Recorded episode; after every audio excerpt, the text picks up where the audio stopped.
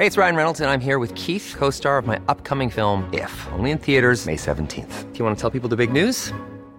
All right, I'll do. Sign up now and you'll get unlimited for $15 a month in six months of Paramount Plus Essential Plan on us. Mintmobile.com slash switch.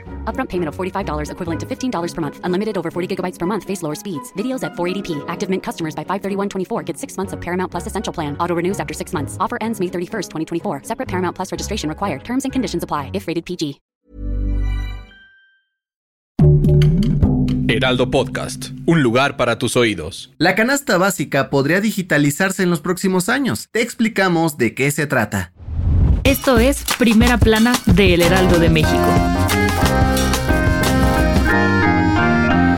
Todos conocemos la canasta básica, esa que incluye artículos y alimentos considerados esenciales para satisfacer las necesidades y el bienestar de una persona. Pero, según la Comisión Económica para América Latina o CEPAL, hay otros servicios que deberían ser parte de ella, al menos en esta región del mundo. Y seguro te preguntarás, ¿cuáles son? Pues según la CEPAL, en la era digital no existe el bienestar social sin una conexión efectiva a Internet. Por eso, propusieron crear una canasta básica digital para garantizar que no haya brechas de comunicación y aprendizaje en América Latina.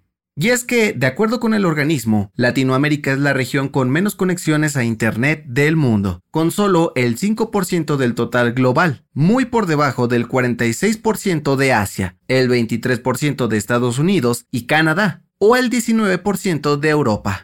Por ello, hicieron un llamado a los gobiernos latinoamericanos a crear un plan para disminuir la desigualdad con el cual puedan dar subsidios a servicios de Internet fijo y móvil, e incluso para comprar dispositivos como celulares, tabletas o computadoras. Con esto, la CEPAL asegura que más personas estarán conectadas, y los sectores agrícolas y mineros, entre otros, podrían sacar mayor provecho de las herramientas que brinda el Internet. ¿Qué opinas de esta propuesta? ¿Quieres estar bien informado? Siga Primera Plana en Spotify y entérate de las noticias más importantes.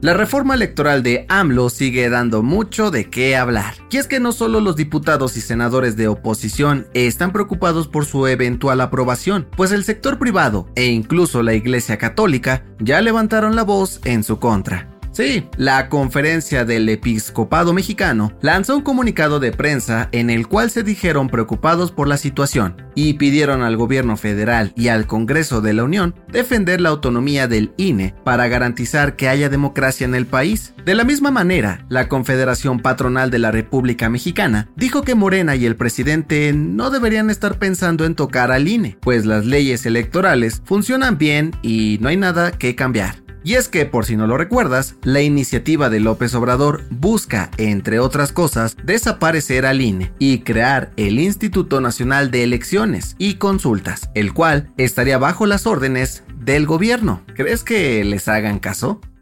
En otras noticias, este lunes, un juez dictó sentencia de 36 años de prisión contra José Jorge Valderas, alias el JJ, quien disparó al exfutbolista del América, Salvador Cabañas, en 2010. Es señalado por los delitos de delincuencia organizada y operaciones con recursos de procedencia ilícita. En noticias internacionales, el expresidente de Brasil, Jair Bolsonaro, no impugnará el resultado de las elecciones del domingo 30 de octubre. Sin embargo, tampoco piensa felicitar a Lula da Silva por su triunfo. ¡Qué mal perdedor! Y en los deportes, de acuerdo con medios nacionales, el entrenador de Pachuca, Guillermo Almada, es el candidato número uno para llegar a la selección mexicana y sustituir a Gerardo Martino tras el Mundial de Qatar 2022, luego de conseguir el campeonato de la Apertura 2022 con los Tuzos. ¿Te gustaría verlo en el Tri?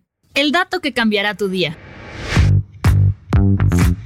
Hoy se conmemora el Día de Todos los Santos, la fiesta que sirve como antesala al Día de Muertos. Pero, ¿sabes qué se celebra en realidad en esta fecha?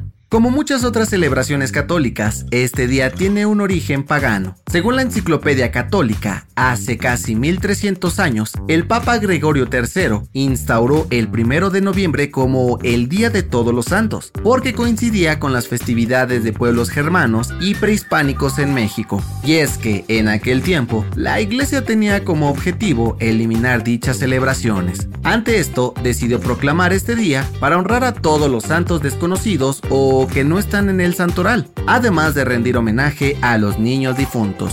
Yo soy José Mata y nos escuchamos en la próxima. Esto fue Primera Plana, un podcast del Heraldo de México. Encuentra nuestra Primera Plana en el periódico impreso, página web y ahora en podcast. Síguenos en Instagram y TikTok como El Heraldo Podcast y en Facebook, Twitter y YouTube como El Heraldo de México. Hasta mañana.